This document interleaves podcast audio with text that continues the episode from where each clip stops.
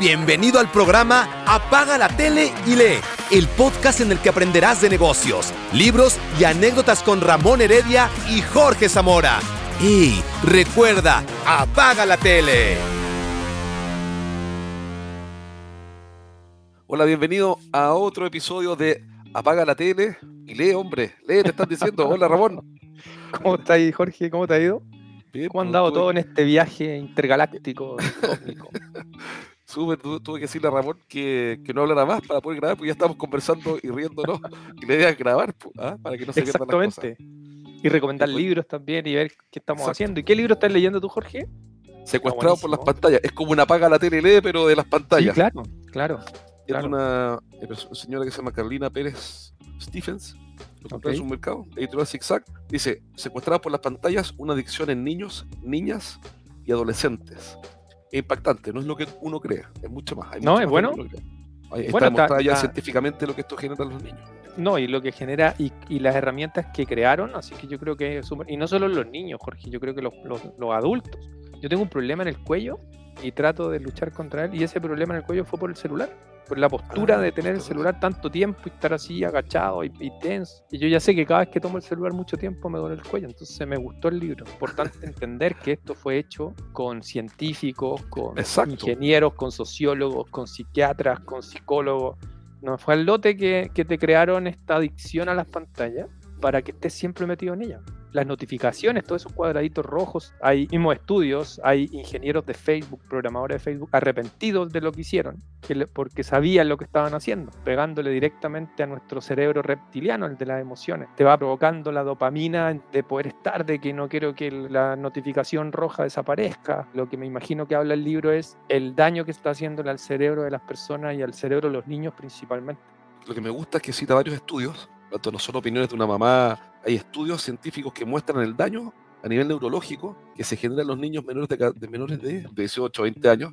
Y antes de eso, el cerebro de los niños, de los jóvenes, no está lo suficientemente maduro para controlar esta adicción. O sea, de hecho, es una adicción. a la- ya, así, Sí, claro. Está la adicción como la cocaína, ¿ok? Lo que pasa es que tiene algunas sí, diferencias sí. obvias. Dice que nuestro cerebro, de acuerdo a la ciencia, está condicionado para, para que la relación entre el esfuerzo y el resultado, y aquí nos vamos a las cosas de la vida y los negocios, Claro. la relación entre el esfuerzo y el resultado sea orgánica, sea armónica. Si yo quiero hacer un emprendimiento y quiero generar bienestar para mí, para un montón de personas, eso va a tomar un par de años, no puede tomar dos años. Se dice, ya puede cambiar, pero entre 7 y 10 años ya tenía una empresa formada que te permite grabar y hablar locuras como nosotros tranquilamente un viernes en la mañana. Sí, Si claro. harta pega, pero, pero a ver la cuestión funciona. Eso es lo normal. Lo que no es normal es sentir ese nivel de satisfacción en 30, oye, en 30 segundos, en 30 milisegundos.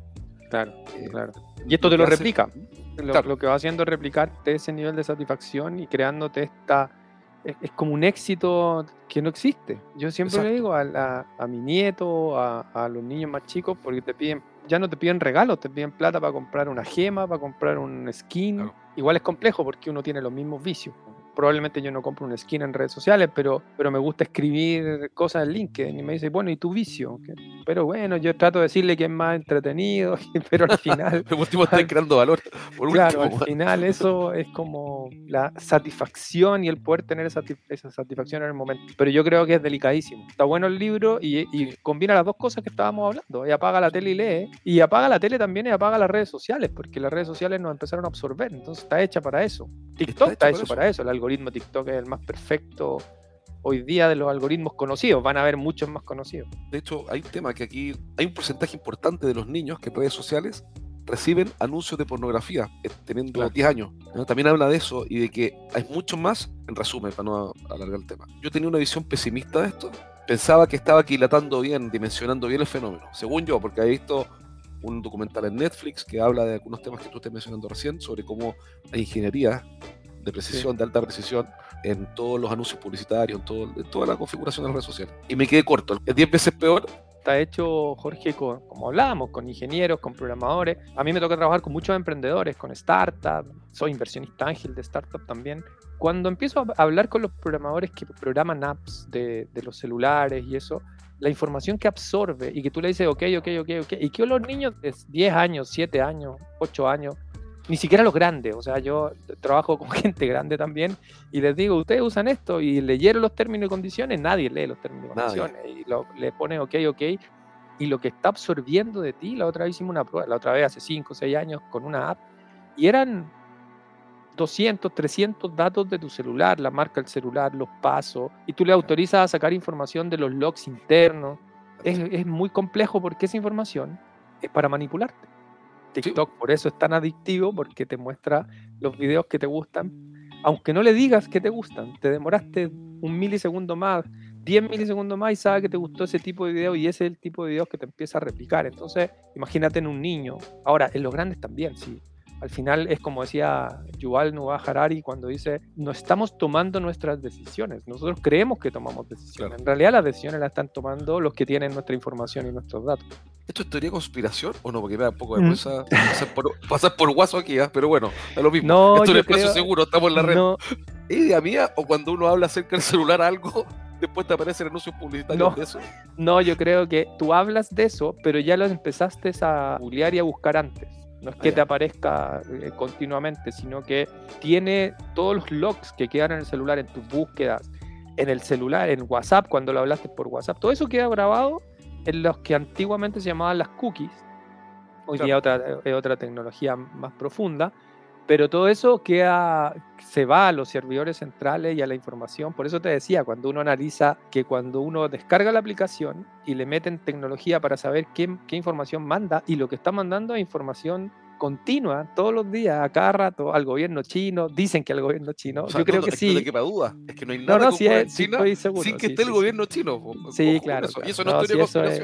Eso No, eso es, eso es formal y, y ya y formal, es parte, parte de la declaración que hace el gobierno chino por la forma que dicen ellos. O sea, el, el presidente chino Xi Jinping dice que la democracia de China es la democracia propia de China y él Claro. y la de Estados Unidos la propia de Estados Unidos. Entonces, que t- Estados Unidos, según él, tiene que respetar la democracia china y China re- respetar la democracia de Estados Unidos. Pero es su forma de trabajar la coordinación de información, pero el tema es que es eso, que está en China, pero los alemanes están muy enojados porque lo mismo, Xiaomi, que son estos celulares más baratos, también manda información, les reclamaron, dijeron que era un error, que en realidad lo iban a cambiar, y- pero Que un error. ups, dijeron, ups, No me di cuenta, no, no, me no- di no cuenta. dimos cuenta, no, no era, no fue nuestra intención, pero ya tienen muchos datos.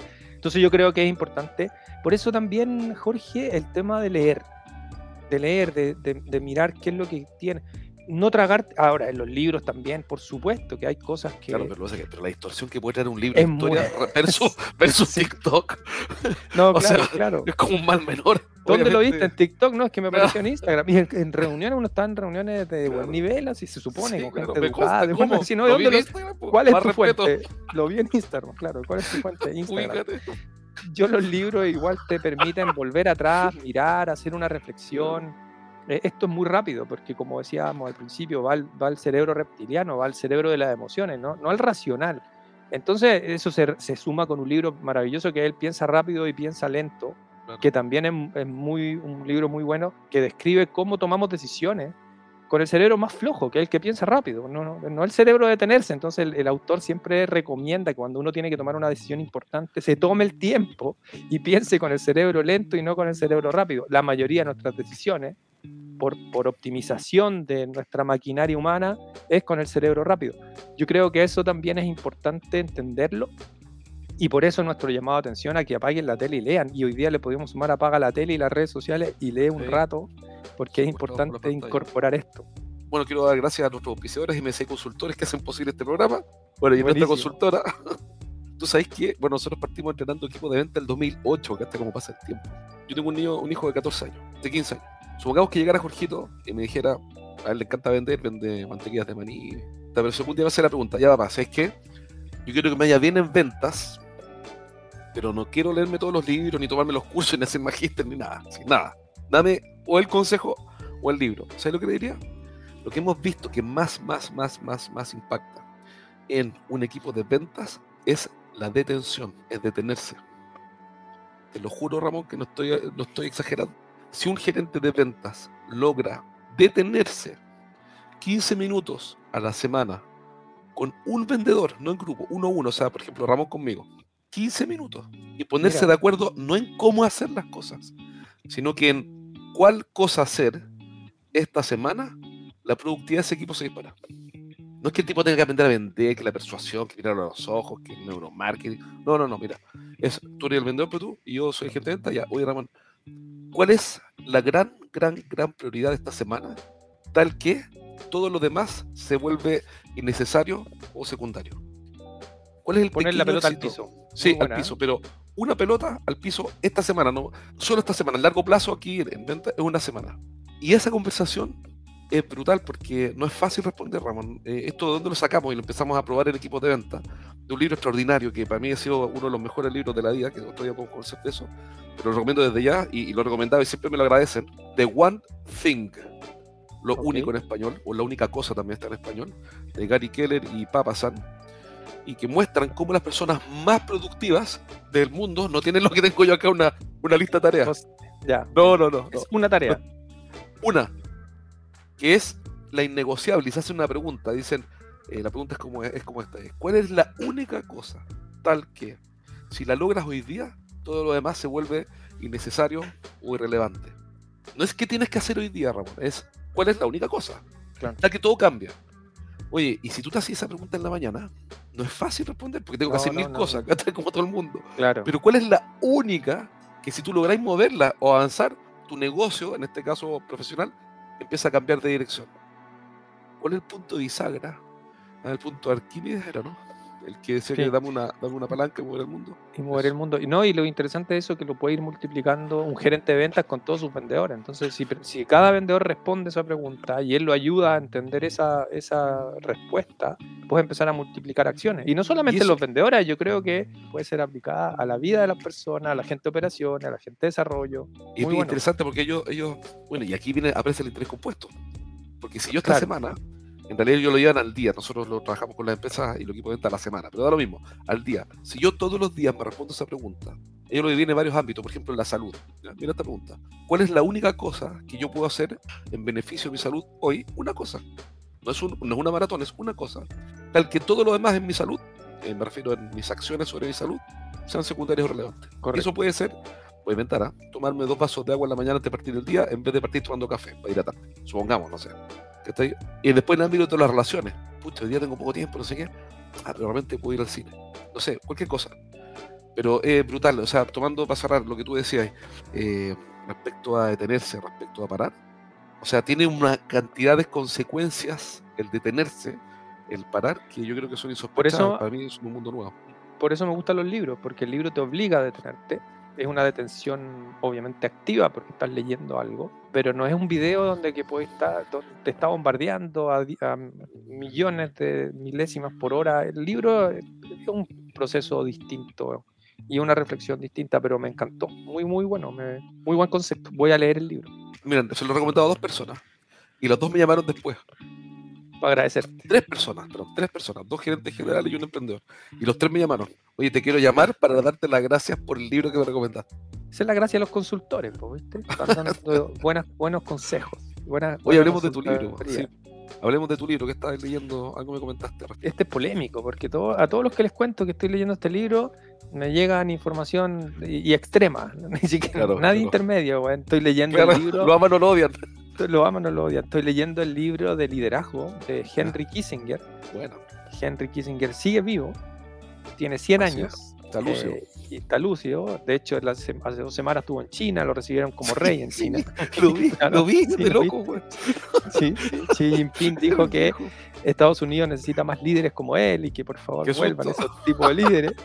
Cuando Eh, los, los tiros te celebran, preocúpate. es, es complejo porque no pero ahora el artífice de la apertura y de la conexión con China el libro es muy lindo porque habla o sea me gusta a mí me independiente de que les guste o no Henry Kissinger Sí, sí, es como es como el libro de Winston Churchill de la Segunda Guerra Mundial por el que ganó el premio Nobel de literatura. La gente cree que lo ganó por otra cosa pero lo, lo ganó por, por escribir ese libro imagínate a alguien escribiendo en primera persona o sea parte de la historia con temas desgarradores. El, el de Winston Churchill de la Segunda Guerra Mundial es tomar decisiones de, de dejar muertos gente. Viste que ma- mató como 140 mil personas porque se equivocó en la estrategia eh, Exactamente. cerca de Turquía, creo que fue. ¿no? Sí, se equivoca en la estrategia o toma decisiones de, de- porque tiene que tomar decisiones estratégicas. Por al final hay, hay que tomar una decisión de, Sí. de- de dejar un- en un mapa frío y frío y representativo porque el mapa no es el territorio.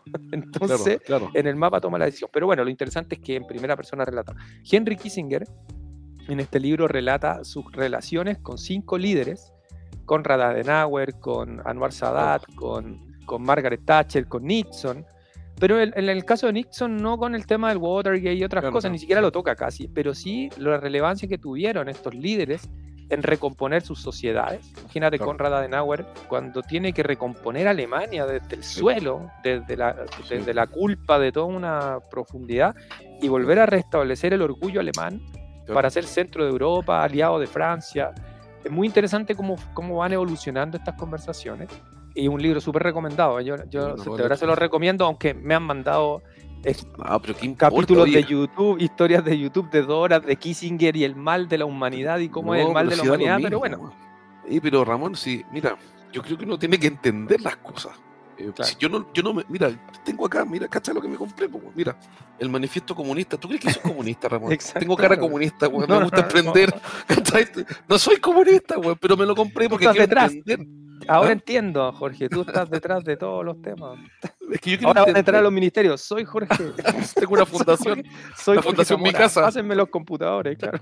¿cachai? Pero quiero, pero, oye, pero por favor, yo quiero entender nomás. Oye, pero Exactamente. No es que me vaya a ser comunista, quiero entender, ¿cachai? Porque si no, me compré el contrato social de Rousseau.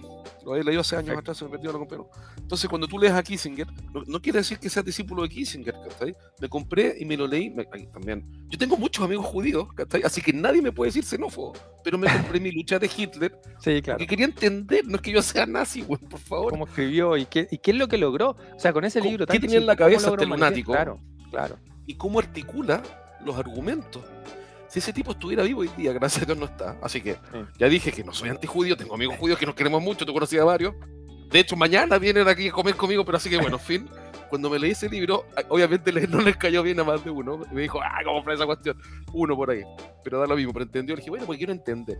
Si ese tipo, afortunadamente que no está vivo, gracias a Dios no está vivo, si estuviera acá, puede ser el presidente. O sea, Tiene acá con- una con, capacidad de sociales. argumentar. Sí, y claro. con las redes sociales. Con las redes con sociales. todas las herramientas que hay hoy día, por supuesto. Tiene Sería una, una habilidad de para mezclar, sé cuál es una cosa que aprendí leyendo ese tipo, varias, pero una cosa que, bueno, más allá de lo obvio que ya todos sabemos, para que lo hago repetir, si todos sabemos de qué se trata el personaje macabro, sé cuál es la gran habilidad de este monstruo, es la sutileza de mezclar la verdad con la mentira. No es un Mira. mentiroso, no es un mentiroso charlatán tonto. Es un tipo que aprovecha la contextu- la- la contexto histórico de Alemania en esa época, que estaba empobrecida, y mezcla la verdad con la mentira. Dice cosas que son ciertas, que son unas Claro. brutalidades, pero dice cosas que son ciertas, además de brutalidades, y las cosas ciertas las usa como gancho y te empieza a seducir con contaminando la verdad con mentiras después. Correcto. correcto. Oye, y es el mismo esquema argumentativo de Hugo Chávez. no, pues es bueno, un- Hugo Chávez, Donald Trump, son Manipulación de Claro. masas man- eh, y la Vox y la Nutshell. tema de Cambridge Analytica y lo que hizo en, en las campañas también de tomar la información de Facebook, es lo mismo, es lo- y, y multiplicado por con tecnología, esto lo pueden multiplicar y poder, lo que decíamos, lo que te decía al principio, al final uno cree que toma las decisiones. Y, y no estás tomando tus decisiones, en realidad estás con- tan contaminado con, la- con lo que ves que tomas las decisiones que otros quieren que, que tomes. Que por eso está también Harari hablando y, y advirtiendo de la potencialidad del OpenAI, de ChatGPT, de la inteligencia artificial, porque están hackeando el sistema operativo del ser humano, que es el lenguaje. El sistema operativo de los humanos y lo que nos hizo diferente a- al resto de, la- de las especies es esta capacidad de lenguaje, la capacidad de escritura, la capacidad de, de- de transmitir ese conocimiento. Por eso es tan poderoso este tema. Y por eso el tema de ChatGPT, OpenAI, puede hackear el sistema humano y es tan complejo y tan peligroso. Es- peligrosísimo porque el que tome el control de eso, sea una máquina, no sea una máquina, eh, va a tener el control de la raza humana completa y ese es un virus mucho más rápido y lo hemos visto, que el- incluso el COVID. El virus de, la- de las fake news, el virus de, instalar una- un conocimiento en tu cerebro reptiliano y en el cerebro racional, creyendo que es racional, pero que no es racional, sino No, que claro. se fue metiendo. El tema es mucho, mucho, muy delicado si es que no hay un- una coordinación. Y el problema que tenemos hoy día es que Estados Unidos, que es libre mercado, que para mí no es teoría conspirativa, esto es libre mercado crudo, entonces las empresas maximizan No, su rentabilidad. A costo lo que sea En, nomás. en cambio tienes a un China que le dice a las empresas, sí, maximicen su rentabilidad, pero vengan para acá, pásenme Sí. toda la información porque esto tiene que estar controlado seamos socios. seamos socios, son el socios.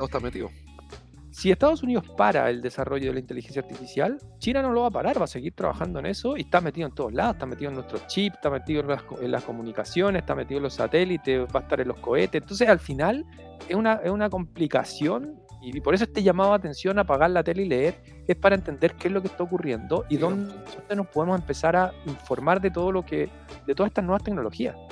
Porque qué bueno, qué bueno lo que estás comentando, porque en el fondo eh, le da más sentido a lo que estamos haciendo en este programa, que es una pequeña contribución, pero es una contribución al final, al fin y al cabo, es evitar el reemplazo del análisis propio que están haciendo otros. Es decir, un aporte de este programa es decirle a alguien, a, las que, a quienes nos escuchan, oye, no permitas que otros definan tu forma de pensar. Hazte cargo tú de tu forma de pensar, de tu raciocinio. Claro. Y para eso apaga la tele, también apaga las redes sociales, entre comillas, ¿no? Y lee para que te formes tú tu criterio y no permitas que otros te formen el criterio. Este podcast, sin ir más lejos entonces, es una contribución a la libertad individual. Exactamente, un llamado a la libertad. Libertario, ¿viste, Jorge Zamora? Exacto. Pasaste Oye, ya, del, partido, del manifiesto del Partido Comunista a, a, a mi ley. a mi ley, 30 exactamente. Te, te voy a ver con la camiseta de mi ley. Ahí anda con una camiseta, no me acuerdo cómo Oye, que, que yo tengo varios amigos judíos y tengo uno que es bien, bien experto, que lo, le- lo tengo un gran cariño, eh, que se llama Alexis Cami. Y él es experto, experto, experto, experto en el tema Medio Oriente. También otro tema peludo, difícil. Y me Muy compré, para discutir con él, ¿ah? pero él sabe qué hacía. Y me compré, me compré el Apartheid, todavía no lo leo, Apartheid, eh, no, Freedom Not Apartheid de, de Jimmy Carter.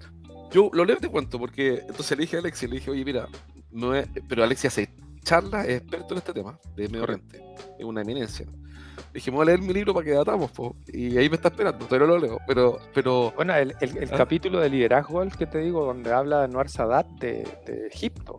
Todo lo que vivió en Medio Oriente, Egipto, eh, en su administración, primero como contra judío y contra Israel y todo el proceso, y que después haya, haya ido mutando y en una visión mucho más global. Diga, ¿sabes qué? Yo voy a hacer las paces con Israel y vamos a trabajar juntos con el Casi apoyo de Estados Unidos. ¿no? Encuentro impresionante. O sea, lo mataron, por supuesto, por eso, pero... Claro.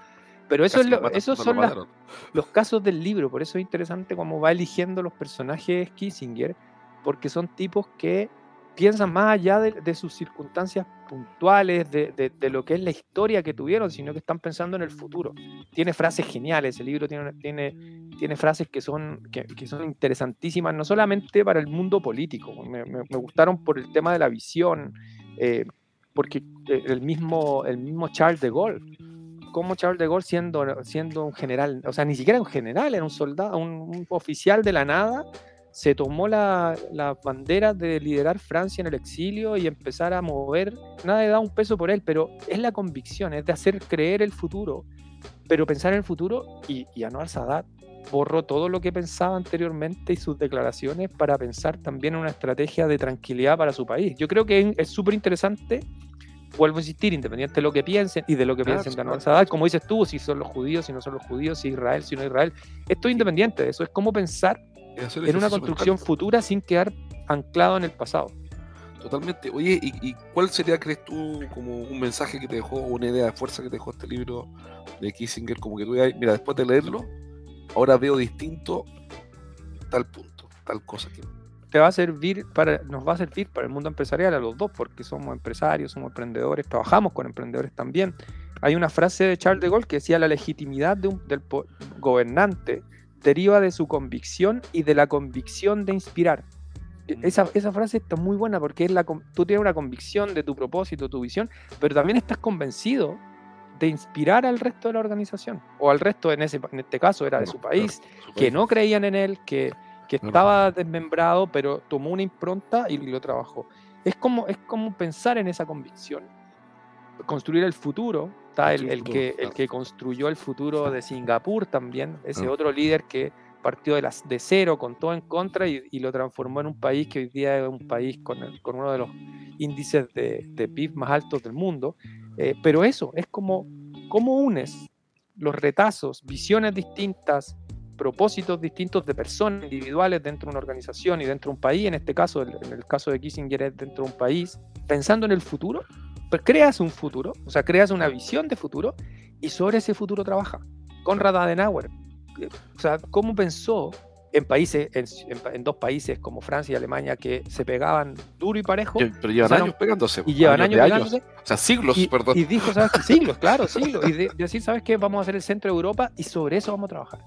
Y yo voy a ir, y, y es tan así que el mismo Charles de Gaulle, que nunca recibió a ningún presidente en su casa privada, recibió a Konrad Adenauer en su casa. Y eso fue un gesto para decir, ¿sabes qué? Nosotros dos pensamos en un futuro Qué que bueno. separado no nos conviene. Anwar Sí, no. Sadat, Sadat, eh, lo mismo es pensar en, en- en que todo el mundo mira a Israel como enemigo. Claro. Y él dijo, no, no puedo vivir con, con- mirando a Israel como enemigo, tengo mis diferencias, pero nosotros podemos construir un futuro juntos. Hay una frase de Conrad Adenauer que a mí me encantó y que nunca más se me olvidó hace, sé cuando la leí y que todavía la uso porque son esas cosas obvias que uno pasa por alto.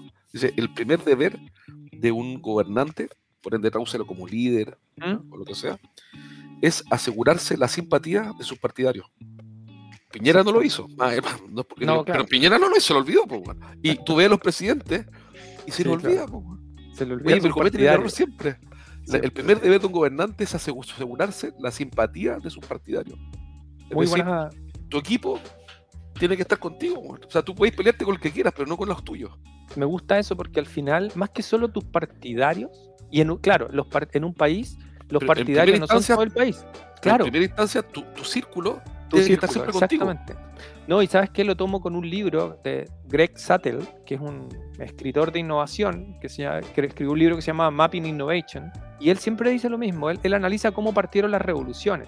Y, y relaciona eso en la transformación, la innovación, la transformación digital de las organizaciones, que, que es complejo porque tiene muchos detractores. Y cuando creas un área de transformación digital o innovación, son 5 personas o 10 personas en una organización de 10.000 personas. Aunque sean 100. El resto son 10.000, nunca hay detractores y la mayoría son detractores. Siempre dice Greg Sattel lo mismo. Y me, me encantó lo que dijiste porque él dice: una transformación parte trabajando con los que son tus adherentes. No te gastes el tiempo en convencer a los que están contra ti, sino que refuerza a los que están contigo, hazlos girar y esos mismos van a ir convenciendo al resto. Pero lo que dices tú es cierto, los presidentes cometen el error de tratar de agradar a los que Claro. están contra él y no, y no satisfacer a los que están con ellos, a los que los llevaron. Y claro, y vienen las peleas después porque pierden la base política. Los otros nunca se van a convencer, aunque tú los quieras convencer, no son tus partidarios.